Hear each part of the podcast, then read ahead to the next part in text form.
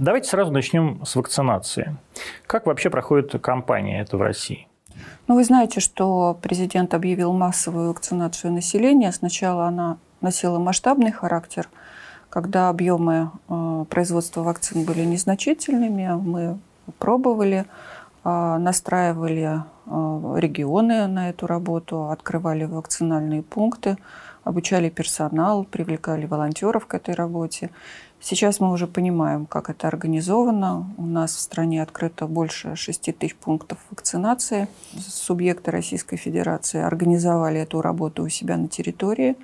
У нас есть централизованная компания, которая осуществляет доставку а, вакцины в регионы со складов производителей. А, и никаких проблем в этом смысле. Сколько нам надо произвести? Ну, вы знаете, у нас а, план на первое полугодие порядка 89 миллионов комплектов доз. Это три вакцины. А, первая вакцина «Спутник», Эпивак Корона Новосибирского вектора и теперь уже Ковивак Центра имени Чумакова. Вот по этим трем продуктам у нас 89 комплектов, 89, 89 миллионов. миллионов комплектов доз. Вот так мы это называем, поскольку и все три двухкомпонентные. И, ну, чтобы было понимание, а, мы для себя определили количество, которое мы должны привить для того, чтобы добиться коллективного иммунитета. Это почти 69 миллионов человек, 68,9 миллиона человек. А, активно в этом направлении движемся. И мы оцениваем, что даже те, теми темпами, которые сейчас есть, а, мы можем этих цифр достигнуть в августе месяце. Но думаем, что темпы будут более активными. А почему мы так думаем? Я вижу, что есть приверженность людей к вакцинации. Видите? А я вот вижу, что есть огромное антипрививочное лобби. Я вот сегодня ну, с утра наверное... получаю смс прямо от своего товарища, он работает тоже в наверное, правительстве. потому что мы живем в Москве. И что? Ну, здесь э, количество граждан, которые ну, какое слово употребить, не знаю, относятся к вакцинации с недоверием. недоверием или осторожностью, я бы так сказала оно чуть больше, чем в регионах. Вы думаете? Да, мне так кажется. Я вот вижу, прямо действительно, это целая секта, это миллионы людей. Это в основном такие мамочки, которые отказываются делать прививки, в том числе по календарю ну, своим детям. По календарю своим детям, наверное, да, конечно, мы сталкивались, но это разъяснительная работа, которая должна осуществляться и которая осуществляется. Понятно, что всех обратить в эту веру мы не можем. А, и, наверное, и не должны так действовать, поскольку вакцинация носит добровольный характер, и в соответствии с законодательством она носит добровольный характер. Но, тем не менее, а, последствия а, от перенесенного заболевания для последующего состояния здоровья человека намного тяжелее, чем прохождение вакцинации в добровольном порядке. Мы же видим, что вакцинация идет, мы говорим хорошими темпами, а в то же время, если сравнить, например, с Соединенными Штатами, гораздо медленнее. Ну вот у нас сколько сейчас? В районе 6,5 миллионов человек да, да. привито. Одним компонентом. Это в 10 раз меньше, чем в Штатах. Ну да, у нас население меньше, но не в 10 раз. Это значит, что все-таки и само население против. Вы знаете, я не думаю так. Не пытайтесь меня в этом переубедить. У меня, наверное, тоже изначально было такое же отношение к этому. То есть вы тоже не очень верили, да? А, я не то, что не верила. А просто были разные оценки а, на старте, какое же количество будет привержено вакцинации.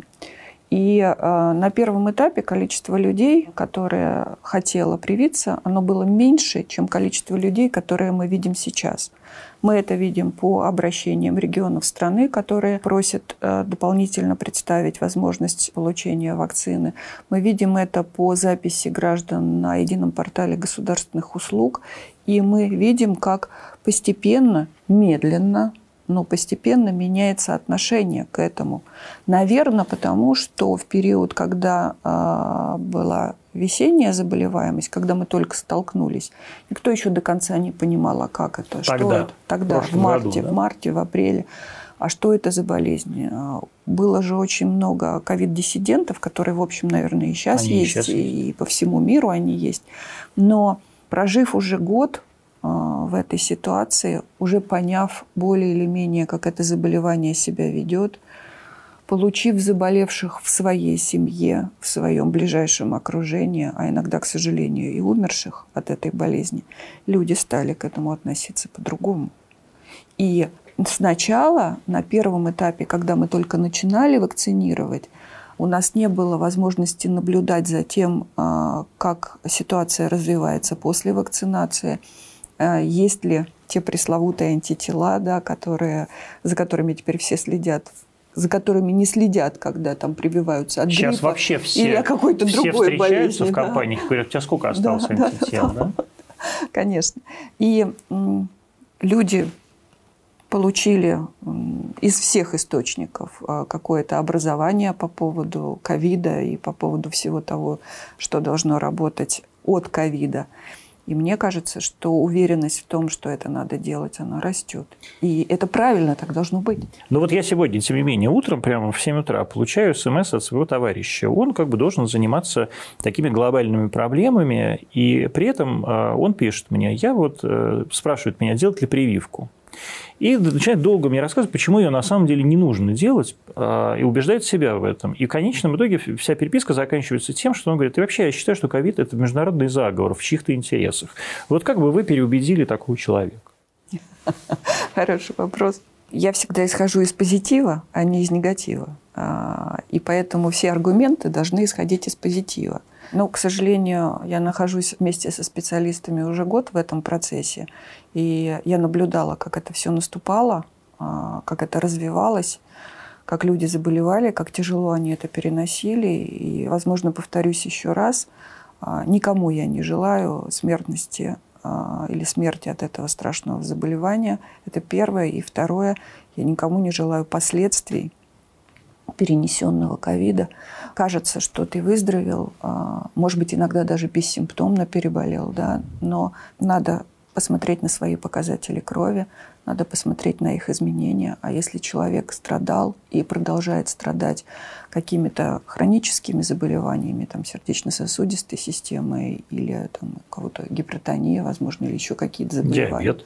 Диабет, да. Для них перенесенный ковид усугубляет течение заболевания. И сейчас мы видим, что в ряде случаев, когда смертность наступает не от ковида, но люди в анамнезе, то есть имеют перенесенный ковид, там, на первой волне они умирают от того, что ковид повлиял на течение хронического заболевания. То есть это постковид? Это постковид. И я думаю, что миру еще предстоит э, сделать вывод по этому поводу. Я, кстати, хочу сказать, что мы выступили как Россия инициаторами создания на базе Всемирной организации здравоохранения межстрановой рабочей группы по поводу анализа а, вообще того, что произошло по, и происходит сейчас по смертности во всех странах. Потому что все страны имеют избыточную смертность. Ковид появился только сейчас. И что делать? Как анализировать ситуацию? Как вести себя в дальнейшем? И, собственно, рабочая группа создана. Три сопредседателя. Россия, Ирландия и э, Южноафриканская республика. Она начала работу, и нам предстоит вот серьезно на межстрановом уровне. То есть мы не понимаем провести. еще, какая избыточная смертность от ковида, да? Мы понимаем в рамках тех случаев, когда ковид является четко подтвержденной основной причиной смерти. А отдаленные последствия ковида и влияние на течение других хронических заболеваний нам еще предстоит оценить. А вот действительно, если э, такая разная статистика, в Америке, например, одна статистика, да, там какая-то совершенно ну, у всех своя методология. Вот. В Поэтому... чем наша методология отличается, например, от американской? Ну, я первое, что хочу сказать, что Почему мы... у нас ниже? У нас вообще если уместно применительно к смертности такое говорить, по лицевой учет ведется и всех родившихся, и всех умерших. У нас существует система учета записи актов гражданского состояния, которая полностью модернизирована, соединена между налоговой службой, Росстатом и медицинскими организациями. И мы принципе, подневный учет ведем и рождений, и смертей. Другое дело, что потом медицинские документы являются основой уже установления конкретной причины смертности и тех публикаций, которые у нас осуществляет Росстат. Поэтому, в принципе, мы каждый день знаем, сколько у нас умерло, неважно где. Умерли в больнице, умерли на дому, умерли на улице, не имеет никакого значения.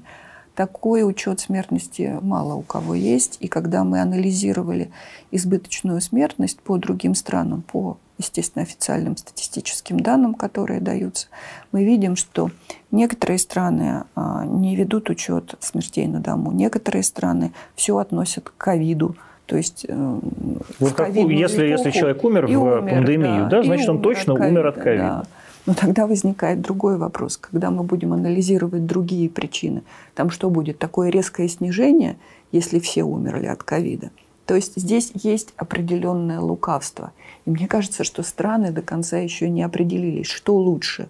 Отнести все на ковид, как избыточную смертность, но тогда же все равно будет заметно и видно, а что с остальными причинами. Не может же быть такого кардинального уменьшения смертности по другим причинам, если во все предыдущие периоды был рост. Да?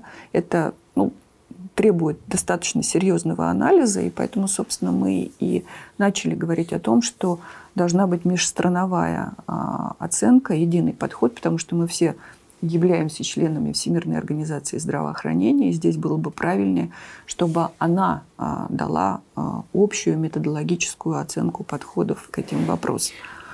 Вот давайте про ВОЗ. Да? А, сейчас мы все видим чудовищный скандал, который происходит вокруг вакцины AstraZeneca, да? которая, между прочим, когда появилась вакцина «Спутник Ви», чуть ли не стала нашим партнером, да? Оксфордская вакцина почти все страны Европы приостановили или временно приостановили или ограничили ее употребление. Да, сейчас, потому что якобы она приводит там, к случаям тромбоэмболии или тромбообразования. ВОЗ при этом говорит, что э, делать такие поспешные выводы рано, и, в принципе, может быть, и не нужно это приостанавливать. Вот как вы думаете, как вы вообще относитесь к этому скандалу? Это чисто мы, бытовое мнение, я спрашиваю. Мы э, весьма аккуратно относимся вообще к каким-либо данным, которые связаны с последствиями применения тех или иных продуктов. Почему? Потому что а, мы не имеем возможности это до конца проверить на медицинских данных. Мы можем говорить в данном случае только о себе. И здесь я могу четко сказать, что страна осуществляет жесткий мониторинг а, всех поствакцинальных осложнений. Во-первых, у нас по закону это обязательно, у нас это положено. И у нас в случае, если наступает поствакцинальное осложнение, всегда а, экстренное уведомление направляется в Роспотребнадзор для того, чтобы коллеги эту ситуацию оценили, для того, чтобы была установлена причинно-следственная связь от вакцинации это или от каких-то других причин и так далее. И здесь базировалось исключительно на нашем опыте, когда мы очень четко это все отслеживаем и устанавливаем, действительно ли это от вакцины. Мы пользуемся такими же информационными ресурсами, когда оцениваем ситуацию с AstraZeneca, Moderna или Pfizer. Да, есть публикации – были публикации и по Pfizer относительно того, что были случаи осложнений. Не, много случаев осложнений было в Норвегии. Но как страна мы не можем окончательно поставить точку и подтвердить, что это было так. Ну, потому что мы просто не располагаем медицинскими документами. И в этом смысле Всемирная организация здравоохранения, поскольку она является всемирной и объединяет страны, конечно, она должна анализировать ситуацию. И вообще процесс вакцинации и использование вакцин не должен носить политизированного характера, поскольку вся вакцинация настроена только одно – на максимальную защиту населения. А вот мы сейчас не политизируем этот вопрос как страна? Мы а, говорим о том, что страна создала три своих продукта – мы говорим о том, что в соответствии с требованиями, которые установлены в стране и на международных площадках, мы проводим такие же доклинические, клинические, пострегистрационные клинические исследования для того, чтобы доказать, что наши продукты являются эффективными, безопасными и качественными, что они позволяют защитить население от заболеваемости и, самое главное, смертности и тяжелых последствий течения ковида. Как и другие, рассказываем об этих продуктах всему миру. А почему нет? Это наше достижение, это наше достоинство, это, в конце концов, оценка нашей науки, которую все время пытались принизить и сказать, что мы ни на что не способны. Мы способны. Мы имеем достаточно большой опыт в этом направлении. И почему нам этим не гордиться? Я это отношу к гордости, к стране, к возможностям, а не к тому, что мы политизируем эту историю. Вот в Америке, по крайней мере, в прессе очень часто сейчас звучат такие мысли, что э, русские заходят с этой вакциной как с ядерным оружием, как с тараном таким. Мы лишь, еще раз хочу подчеркнуть, рассказываем о том продукте, который сделали наши ученые и масштабировали наши производители.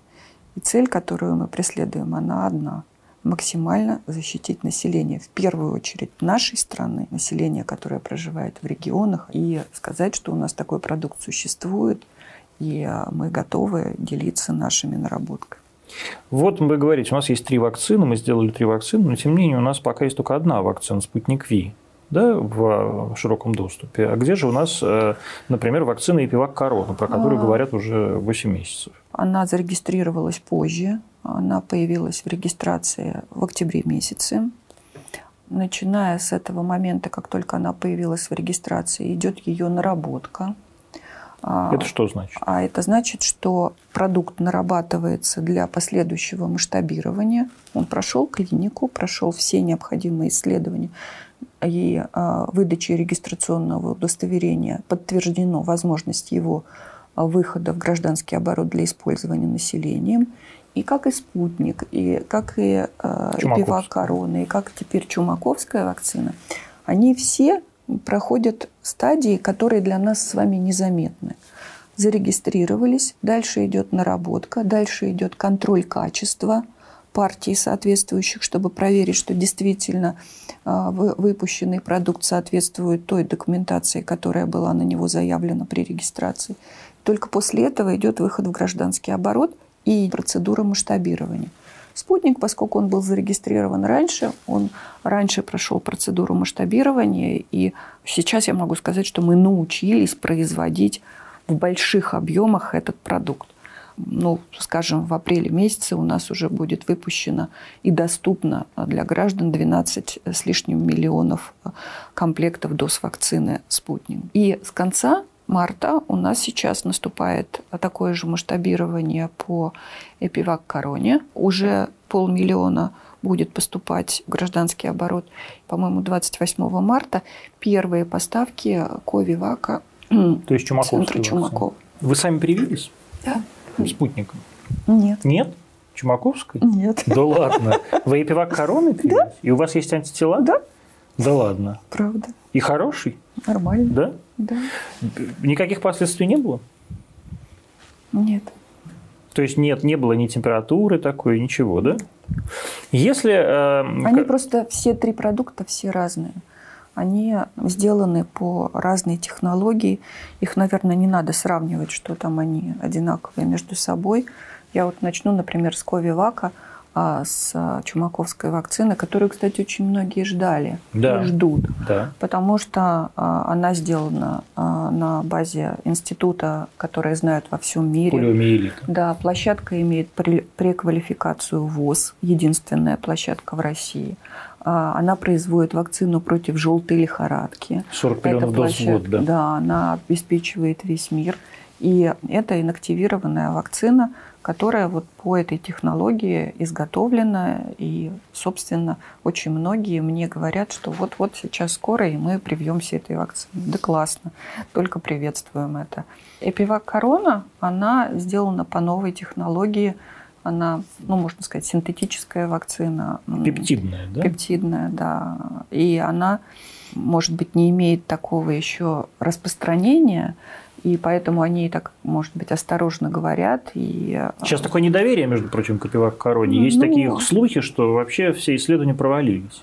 Нет, такого нет. Наверное, просто недостаточно публикаций по этому поводу. Но я очень ожидаю, что скоро эти публикации появятся, и э, эти мифы по поводу того, что она неэффективна, будут развенчаны.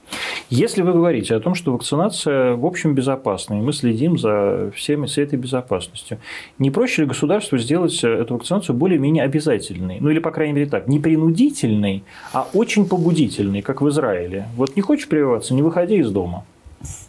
Россия имеет достаточно богатый опыт вакцинирования. Да? Мы уже привыкли к тому, что вакцинация у нас носит добровольный характер – мне кажется, переламывать сейчас население а, по поводу того, что оно должно обязательно идти или не выходить из дома, потому что э, не вакцинированы, но это неправильно. Хотя бы только потому, что все люди разные, у кого-то есть медицинский отвод от вакцинации. Я не имею в виду медицинский Но, отвод. А, вы только что сказали, не выходи из дома. Но это как? Ну, это, так, значит, вот как ограни... в Израиле. это значит ограничить права да. человека? Ну, конечно, mm. потому что пандемия ограничила права человека. Я... Мы теперь не можем летать, передвигаться по миру, ну, не почему? можем ходить без мы масок. Мы можем осторожно это делать. Ну... А без масок мы я очень надеюсь, будем ходить тогда, когда получим коллективный иммунитет, когда количество э, заражений резко сократится, потому что мы с вами ту самую вакцинацию ну, вот должны Я провести. про это и говорю. Но, кстати говоря, а, для всех же незаметно прошла вакцинация от гриппа. Мы ну а сколько у нас гриппа? Мы себе поставили задачу привить 70 э, э, миллионов человек. И привили. Да никто, 70 никто, миллионов да, человек в России никто даже не, Да, никто даже не заметил, что мы привили. И мы никого не принуждали. Были организованы э, соответствующие пункты вакцинации, в том числе мобильные пункты вакцинации. И, кстати, в отсутствии еще тогда прививки от коронавируса, ее еще тогда не было, и мы не начинали ею прививать, люди очень активно шли прививаться от гриппа, потому что уже тогда говорили, что с высокой долей вероятности ковид будет сезонной инфекцией, очень похожей на простудное заболевание. И человек так устроен, что он э, верит, что, может быть, если он привьется от гриппа, то он не заболеет ковидом. И люди шли и прививались. И никогда не спрашивали, чем, между прочим. Да. Не спрашивали, какие да. у тебя антитела. Э, антитела. Я с этого, кстати, начала. У тебя есть антитела от гриппа? Ой, а что это такое? Да, и никто даже сейчас не скажет. Да. Но мы же все понимаем прекрасно, что прививки, которые делались нам в детстве и продолжают детям делаться, они вырабатывают антитела на очень долгое время. Я вот, например, для себя специально проверилась а, на устойчивость иммунитета к тем заболеваниям, от которых меня прививали тогда, когда Например, я родилась кори. и была маленькая, да. До сих пор есть антитела к До сих пор есть антитела. Вот у меня уже вывелись, например. Да, у меня это... вот до сих пор есть, и мне сказали, что ну года через три еще попробуйте проверить антитела. Но сейчас у вас нет никакой необходимости защищать себя посредством У вас было вакцинации. много людей, которые вокруг вас переболело ковидом? Вы знаете, в, Антон, в первую волну как-то не очень, хотя болели, ну, безусловно, до тебя это долетало, но до меня невозможно не долететь, потому что... Все звонят. А, звонят, да. И, конечно, там в каких-то случаях просят помощи, особенно на первом этапе, когда еще не все так было хорошо организовано, как уже сейчас мы это видим. И во вторую волну, конечно, уже в семьях стали болеть, ближайшие друзья, ближайшие родственники. Но надо понимать и отличия первой и второй волны. Мы не знали этой болезни. Мы защитили себя тем, что президент принял решение о этом времени ухода на самоизоляцию. Это позволило нам организовать все системы, наработать необходимые продукты, которые нужно было использовать как антиковидные продукты, ну, я имею в виду средства индивидуальной защиты, медицинское оборудование, подготовку больниц там, и так далее и тому подобное. Но мы же, как а, другие страны Европы, не уходили во время второй волны на, на самоизоляцию и локдаун. И у нас, как в период любой другой инфекции или эпидемии, происходило естественное противоэпидемичивание населения. Это да. что значит? То есть люди... Э, люди болели. Люди болели, люди выходили, но мы оценивали прекрасно ситуацию, что э, если мы сейчас закроемся, то это будет удар и психологический удар для людей, потому что люди плохо переносили самоизоляцию, и для экономики, и мы искали компромисс. Э, поэтому все усилия были направлены, с одной стороны, на более тщательную организацию ограничительных мер во всех регионах страны. Может быть, маски, социальное дистанцирование, перчатки, санитайзеры не нравятся, но это залог ограничения распространения. И, конечно, мы старались всеми способами масштабировать производство вакцины для того, чтобы как можно быстрее ее запустить в а, использование. И у нас есть два этапа. Масштабная – это когда мы только-только начинали, и массовая которая, вакцинация, которая была объявлена президентом. Когда мы уже поняли, что мы можем, а тогда уже президент об этом сказал, но все равно нужно было отладить систему. И сейчас она продолжает отлаживаться, но сейчас уже она отлаживается просто посредством увеличения количества вакцинальных пунктов, возможностями организации мобильной доезда и доступности для малонаселенных а, пунктов и отдаленных пунктов. Доступно? Вот тоже, опять, мне все время пишут в комментах. Недоступно. Вот у нас очередь там в какой-нибудь Пензе или Самаре бесконечно мы Я ждем, не могу ждем. вам сказать, что все прямо вот так вот хорошо э, с самого начала шло и а, не было проблем. Конечно, есть проблемы, и было бы безответственно говорить, что этих проблем нет по разным причинам, я даже не буду их называть. Ну, Но, в том числе и вакцины не 100 миллионов, да? Мы ее нарабатываем, мы ее практически с колес направляем а, в использование.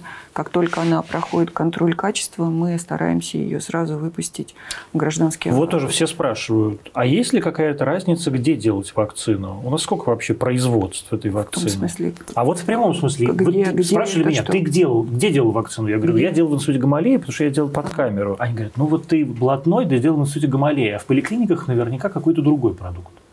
Да ну что вы. Ну вот и все. У нас все площадки, которые сегодня а, производят вакцины, они все сертифицированные по GMP, они все производят качественный продукт. Эти площадки известны в мире. Их сколько? Ой, их сейчас уже много, я даже и не хочу. По спутнику вообще много площадок. Угу. Там у одного производителя несколько площадок, которые сейчас занимаются этим производством, масштабированием этого производства и выпуском гражданских оборот. Каждая серия, которая выходит, она подвергается контролю качества. А контроль качества осуществляется Росздравнадзором, и после того, как контроль качества прошел, вакцина выпускается в гражданский оборот. Она вся маркирована абсолютно. Ну, мало ли что маркировано. И, вот так думает человек. Нет, ну, Антон, конечно, все можно подвергнуть. Э, а люди обст... подвергают все сомнению. Сомнению, но... Вы москвичи, вы блатные, у вас все там в институте Гамалея. А у нас, скажем, в какой-нибудь Тынде э, в поликлинику привезли воду. Нет, такого нет. Такого нет, я ответственно заявляю. Поэтому и есть, мы иногда называем цифры производства и выхода в гражданский оборот – ну, например, там произведено а, там, 17,6 миллиона доз комплектов, а выпущено в гражданский оборот 10 миллионов. Где остальные? Остальные находятся на контроле качества. И как только контроль качества завершается, вакцина уходит в гражданский оборот.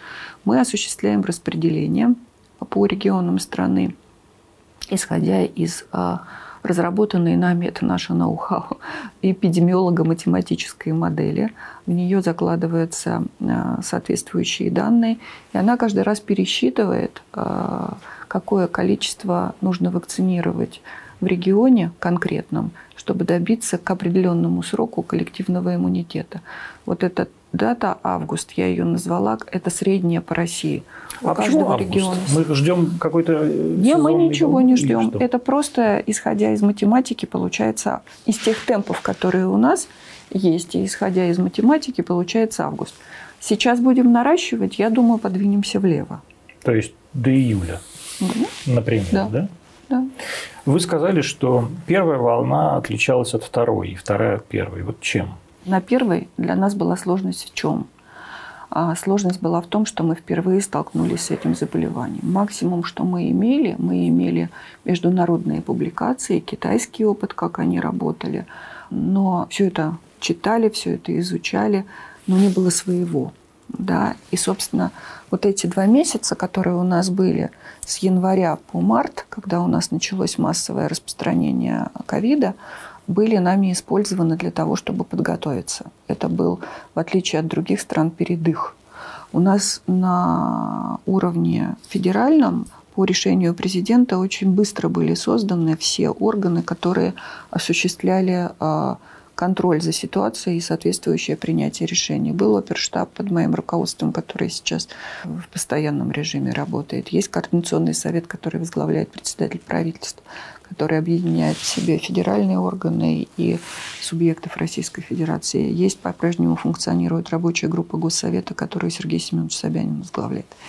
И э, мы вот так объединяемся и отрабатываем соответствующие направления. В, мар... в январе месяце был принят национальный план реагирования в ситуации с пандемией.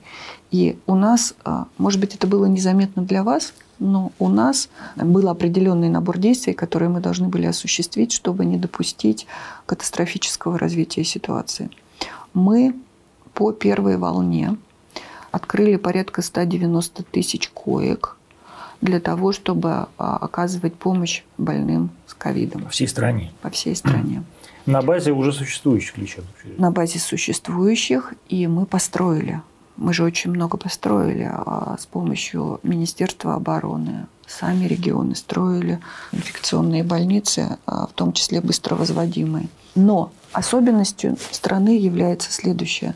Мы с запада на восток имеем протяженность 10 тысяч километров. И у нас распространение заболевания все-таки шло от запада. Мы очень быстро перекрыли границу с Китаем, с Востоком, и у нас не было завоза китайского штамма на территорию Российской Федерации. У нас завоз был из Европы. В марте, как на наши граждане, не послушав ничего, все равно поехали. Там уже все закрывалось, но все равно поехали. Были дешевые путевки, этим воспользовались и, собственно, оттуда привезли. И в первую волну больше пострадала западная, центральная часть. Ну, центральной частью я называю Москву, Московская область, близлежащие регионы. Ну, ЦФО практически. Распространение на восток шло очень медленно. А когда мы были во второй волне, мы уже были а, всей страной охвачены ковидом. И здесь и большее количество коек уже было открыто. Мы уже открыли 290 тысяч коек. Правда, сейчас у нас уже 130 тысяч То только мы возвращаем осталось. их обратно. Мы возвращаем их обратно. А, ну, что-то мы возвращаем, что-то не возвращаем, потому что их построили как инфекционные, они теперь будут как инфекционные функционировать не только для ковида, но и для всех других инфекций, которые будут распространяться, если это будет.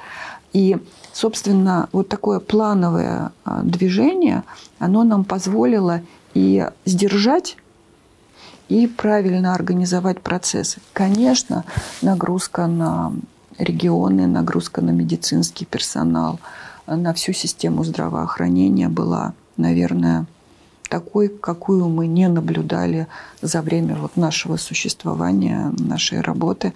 Это такой был очень серьезный вызов, но тем не менее я хочу сказать, что система справилась и очень самоотверженно работали и продолжают работать. А когда мы поняли, что это действительно серьезный вызов? Вот в какой мы момент? поняли сразу. Ну ладно. Правда.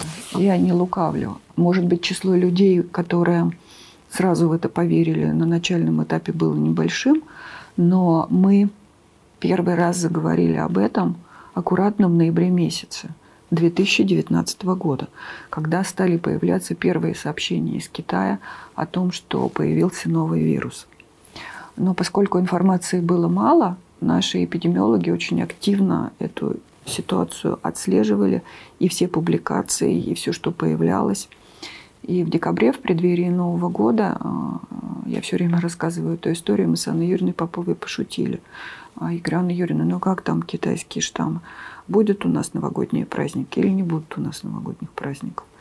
И у нас на самом деле не было ответа на этот вопрос, потому что мы не понимали, но мы понимали, что идет какой-то очень серьезный процесс. Мы же в январе уже приняли все решения. Мы уже в январе принимали решение о закрытии границ. Мы понимали, что он распространяется очень быстро. То есть границы и... закрыли в марте? И в январе границы Нет, закрыли. подождите, в январе, ну в конце января с Китаем одну границу. Конечно. Да? Нет, мы закрывались поочередным. Мы закрывались с Китаем, мы закрывались со всеми сопредельными государствами, через которые может проникать. Монголия, инфекция. Казахстан. Да? да. Мы закрывались потом с Японией и Южной Кореей. Мы закрывались с Ираном. Мы, когда мы видели, как идет распространение, мы закрывались. Почему мы не закрылись, например, с Италией, где шло самое масштабное распространение, потому что она входила и входит в Евросоюз, и То есть мы не могли ее шенгенскую визу, да. да, люди переезжают, у них есть свободное перемещение, и если у них граница не закрыта, что все равно перемещение возможно. Собственно, как это и сейчас происходит. Появился новый английский штамм, мы приостановили авиационное сообщение с Великобританией, но это не значит, что его не завезут к нам через другие страны.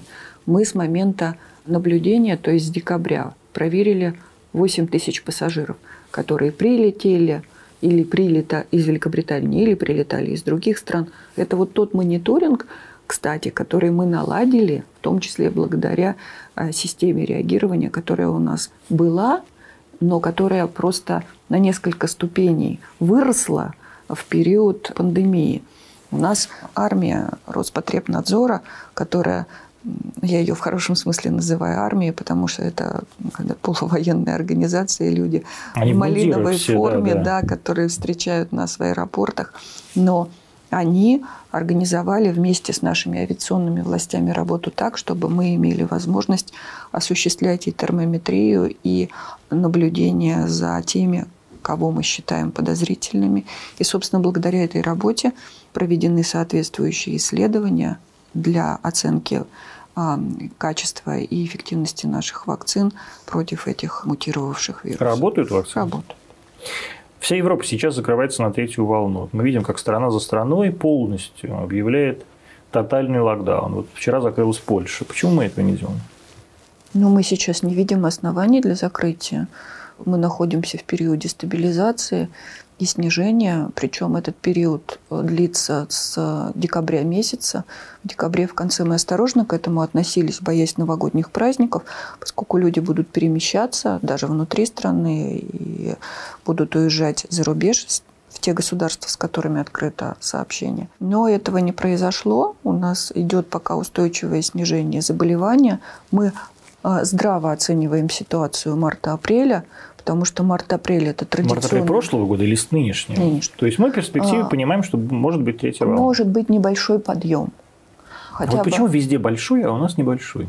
Ну, мы видим, как развивается эпидситуация э, у них и у нас. Но, кстати говоря, одной из причин такого развития является то, что они перманентно закрывались.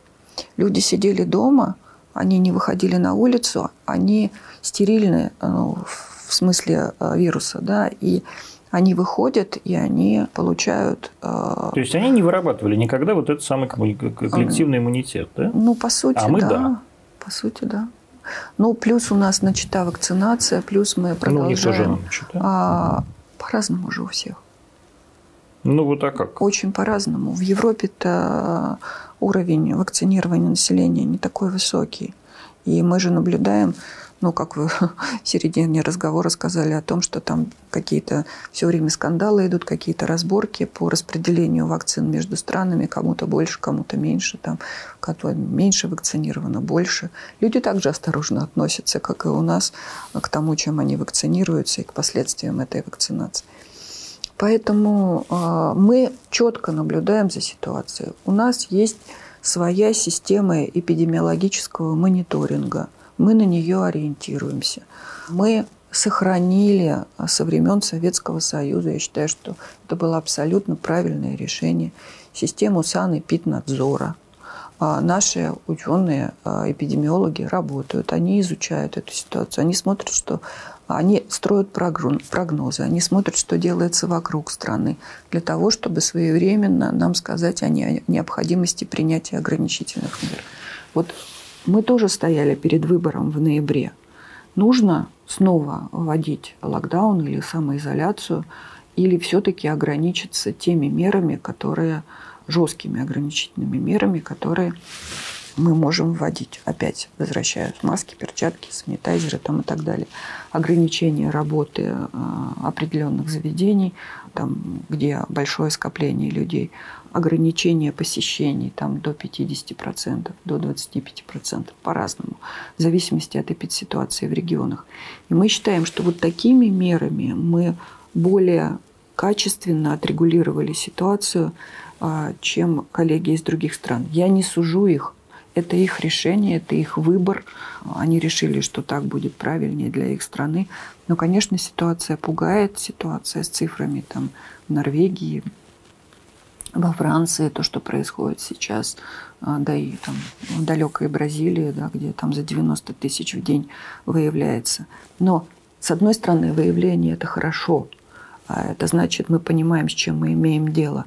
Но важна же нагрузка на сеть, на медицинскую, и на то, справляется она, и какое количество людей реально умирает от э, ковида. Вот это вот тяжелая тема, которую, ну, в общем, страны проходят, и, наверное, из-за этого принимают такие решения, которые... А как в целом, а, вот если по-честному сказать, прошла или проходит, все-таки еще ничего не закончилось, и наверняка будет действительно сезонное повышение сейчас цифр, а наша медицинская система, да, а, всю эту историю. Вот, ну, никто же не ожидал, что она может это выдержать.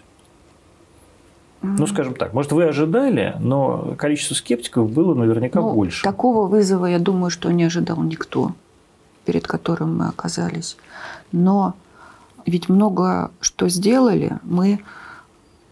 Ну, еще раз просто повторю. У нас сохранилась санэпидслужба, которая оценивает ситуацию. У нас сохранилась инфекционная служба в России. Угу. На момент начала пандемии у нас в стране было 25 тысяч а, инфекционных коек, которые были обособлены. 50 с небольшим всего, а 25 тысяч – это обособленные, которые способны были... То есть первых людей мы клали туда, в момент оказывать да? помощь, да. Дальше мы разворачивали так называемые ковидные отделения и ковидные госпиталя. Мы их оснащали в соответствии с теми требованиями, которые разработали. За весь этот период мы переподготовили 1 миллион 600 тысяч наших врачей, чтобы они имели возможность оказывать помощь ковидным больным, хотя специализация у них другая. Мы вели выплаты медицинским работникам за работу с ковидом. Мы вели страхование медицинским работникам за работу с ковидом. Понятно, что были ошибки, понятно, что были нарекания и недовольства. Сейчас эту систему отработали – мы научились быстро выпускать а, и практически заполнили рынок а, своими средствами индивидуальной защиты, своими медицинскими изделиями.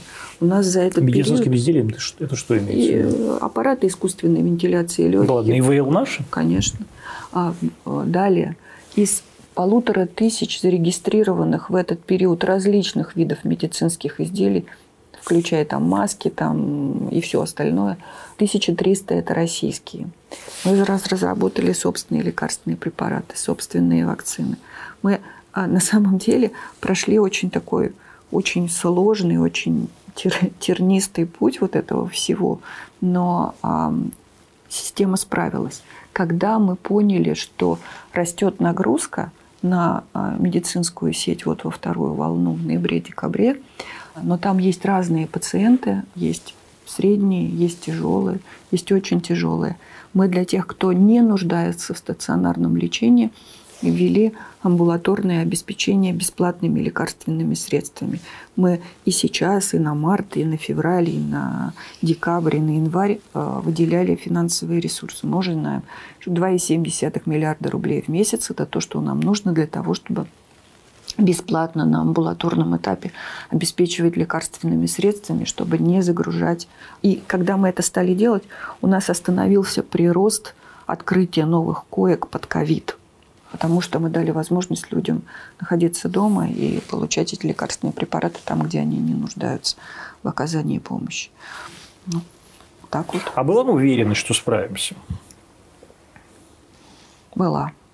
Знаете, а, Некоторые волновались очень, кстати, включая меня. А, были такие дни, это было в апреле прошлого года, когда мы боялись, что мы не справимся с быстротой а, того, что нужно сделать, что мы не успеем. А, но, тем не менее, я считаю, что все отработали ну, так, как они должны были отработать.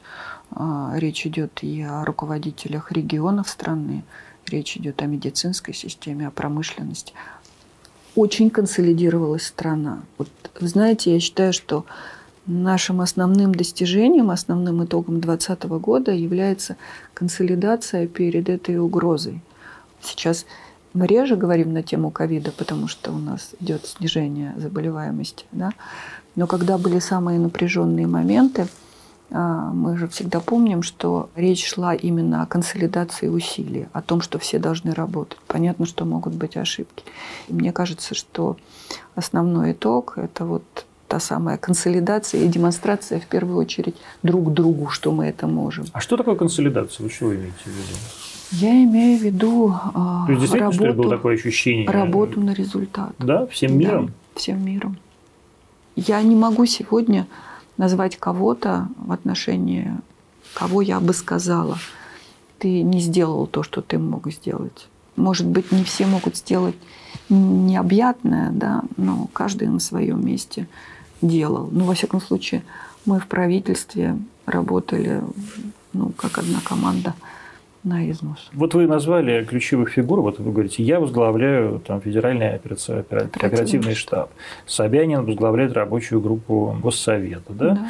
Тоже непонятно, чем не являетесь ли вы дублирующими организациями. А чем занимался Министерство здравоохранения в этот момент?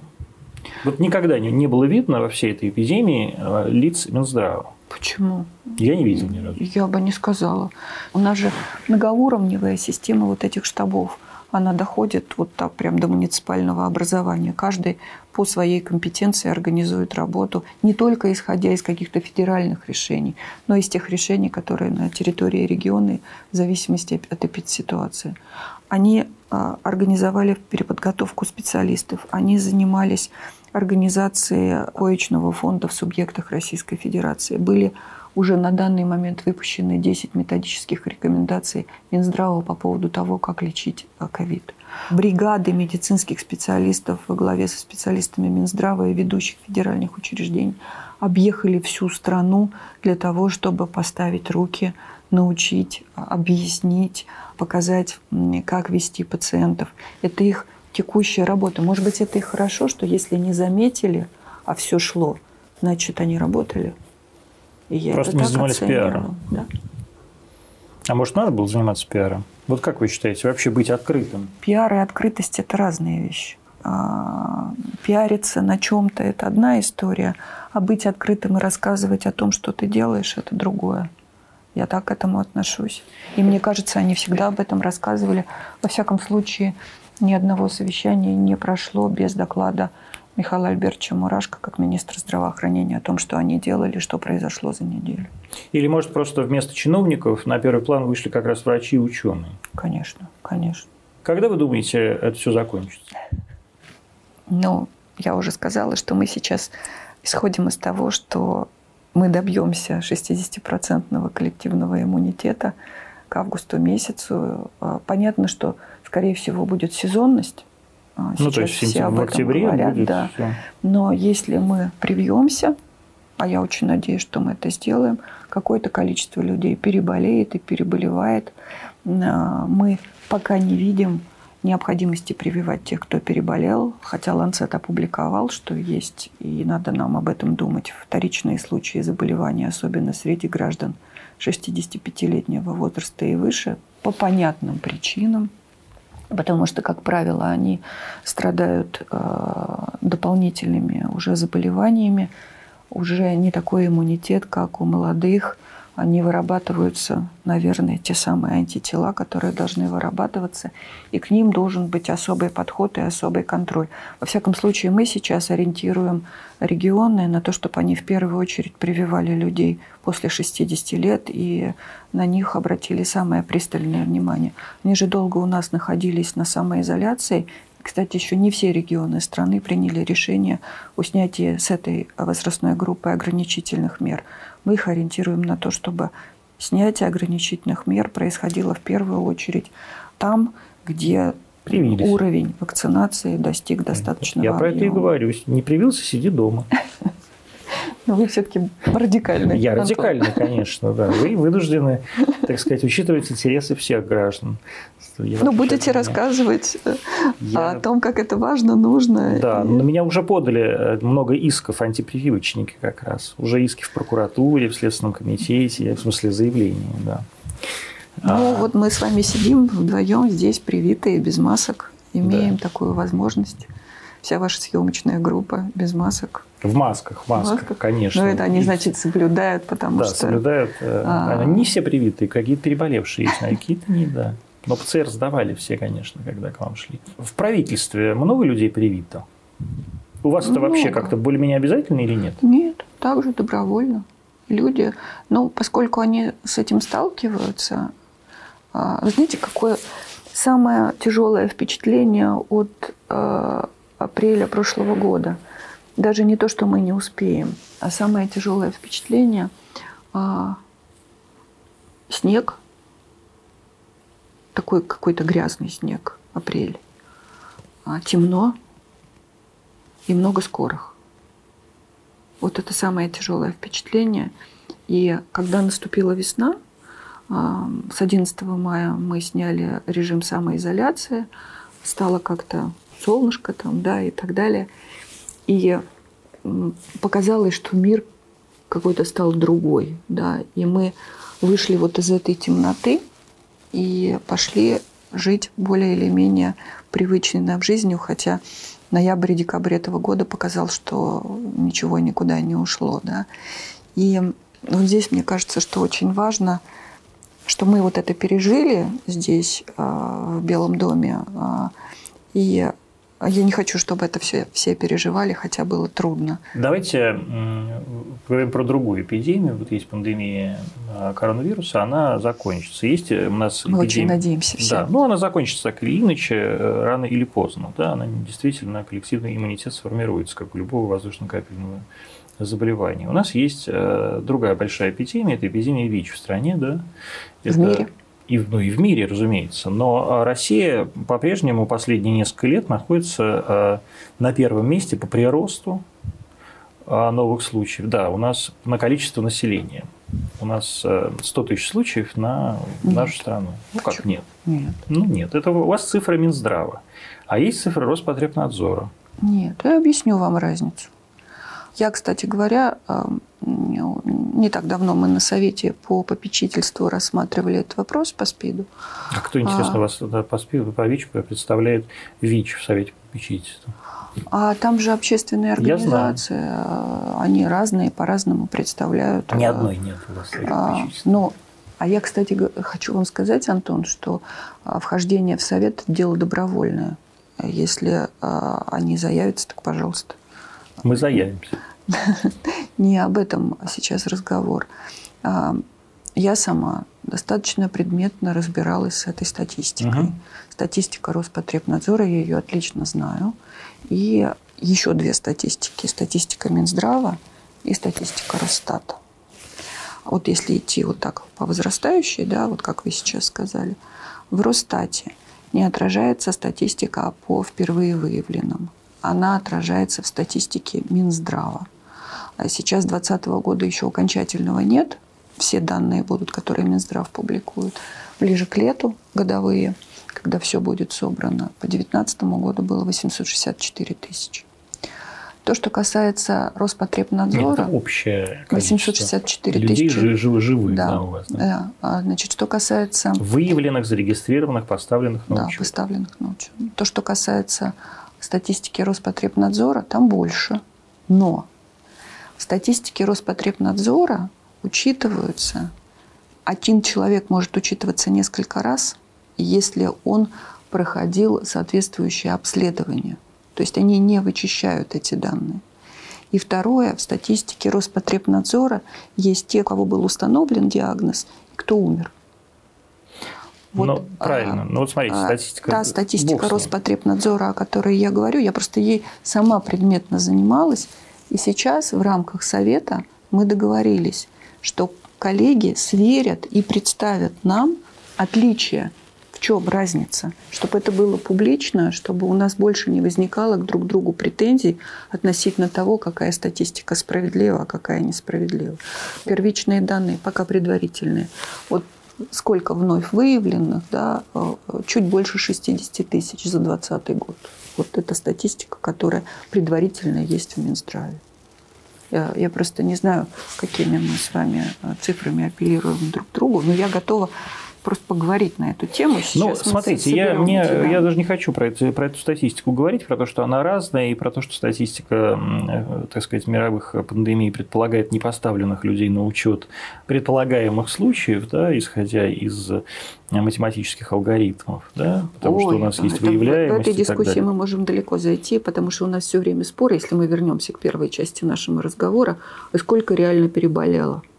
И когда мы проводим те самые скрининговые исследования, да, и говорим, что вот на такой группе мы обнаружили, что антитела имеются у такого-то количества людей, значит, иммунная прослойка составляет там 30% или 50%. Да? Вот ну, Если это вот таких, то же самое, конечно. Таких, нет, я же не говорю с вами, то... сколько поставлено на учет. Да.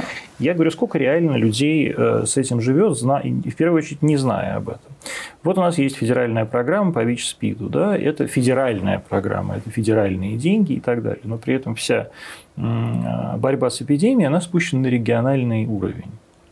Да, ну, то есть региональные центры, они подчиняются региональным министерствам здравоохранения. Отсюда, кстати, и разные статистические данные.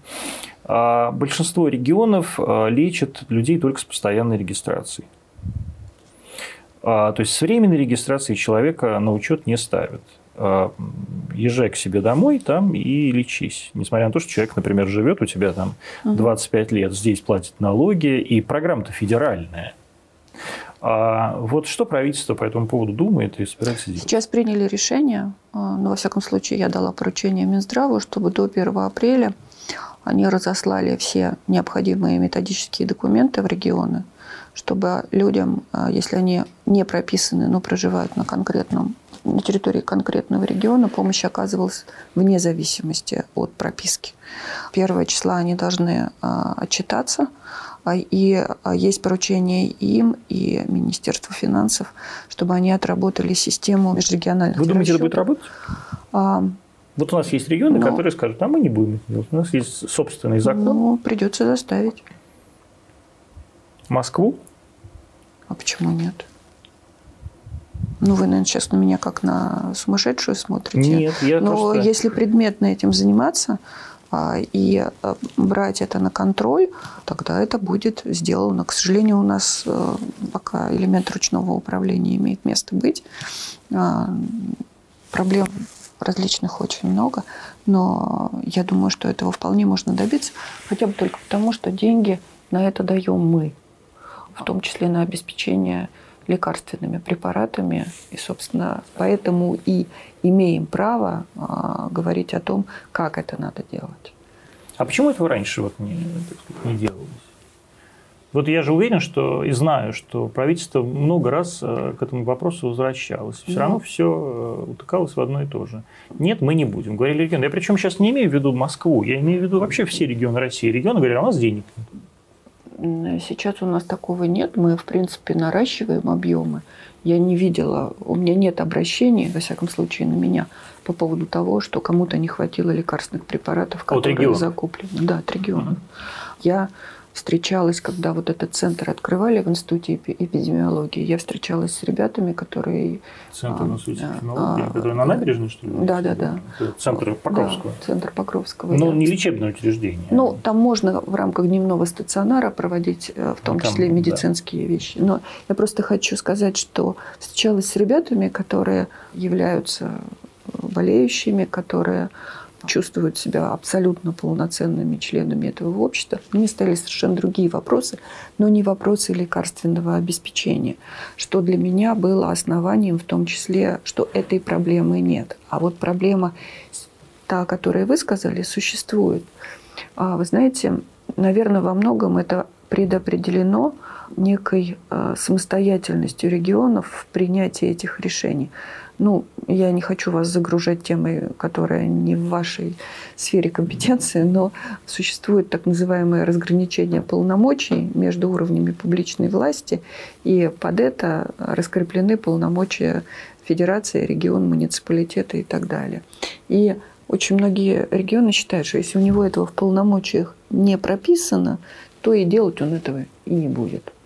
И поэтому здесь, наверное, нужно какое-то более жесткое регулирование.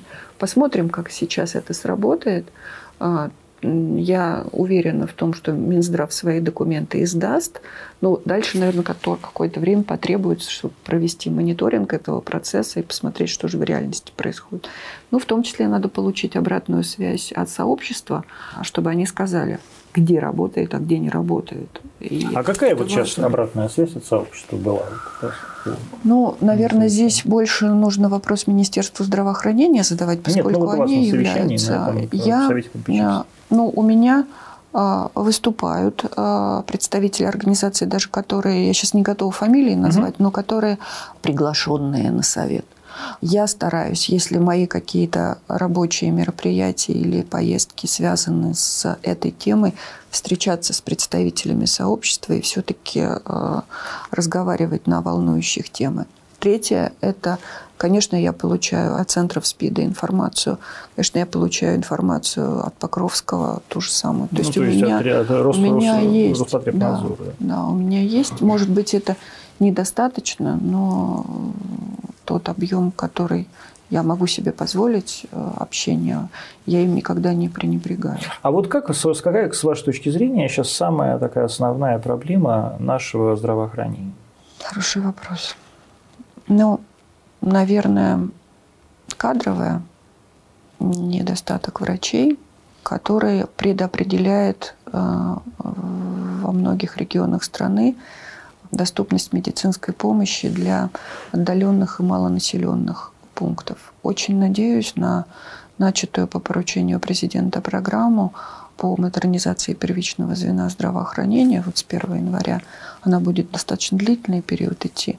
Мы предполагаем, что порядка 550 миллиардов на нее будет направлено, что мы приведем в порядок это все и подготовим специалистов, а там, где это невозможно, а, введем цифровые компетенции.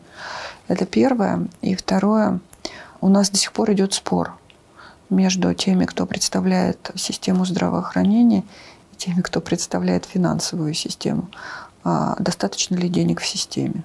Достаточно? А, я считаю, что недостаточно. Если бы было достаточно, то, наверное, мы бы не принимали решение по поводу финансирования отдельных направлений из федерального бюджета и бюджетов регионов. Сейчас как раз оцениваем это в рамках нашей стратегической работы. Ну, очень надеюсь, что найдем какой-то путь решения. Но если обращаться к периоду пандемии, все-таки система обязательного медицинского страхования сориентировалась на это, и помощь оказывалась гражданам бесплатно, ну, если они сами не хотели получать платную помощь в частных клиниках. Вам где лучше работать сейчас? Вице-премьером по социалке или в счетной палате? Или в Министерстве финансов? Или в Министерстве финансов? Или в Министерстве здравоохранения? Я не знаю, я так не оцениваю ситуацию. Куда призвали, там Ну ладно, вы же вот вы все отвечаете как военные. Ну что ж, как, как вас призвали? Где ну, а вам, вам комфортно? Призвали. Я даже об этом не думаю. Я правда не думаю. Я искренне сейчас отвечаю, потому что есть задачи, которые стоят и которые надо решать. Я выходец из Министерства финансов. А, я все-таки там проработала 17 лет, а если добавить 5 лет работы в счетной палате, что считая Министерство финансов с обратной стороны, да, то это 22 года, ну, их не перечеркнешь, да.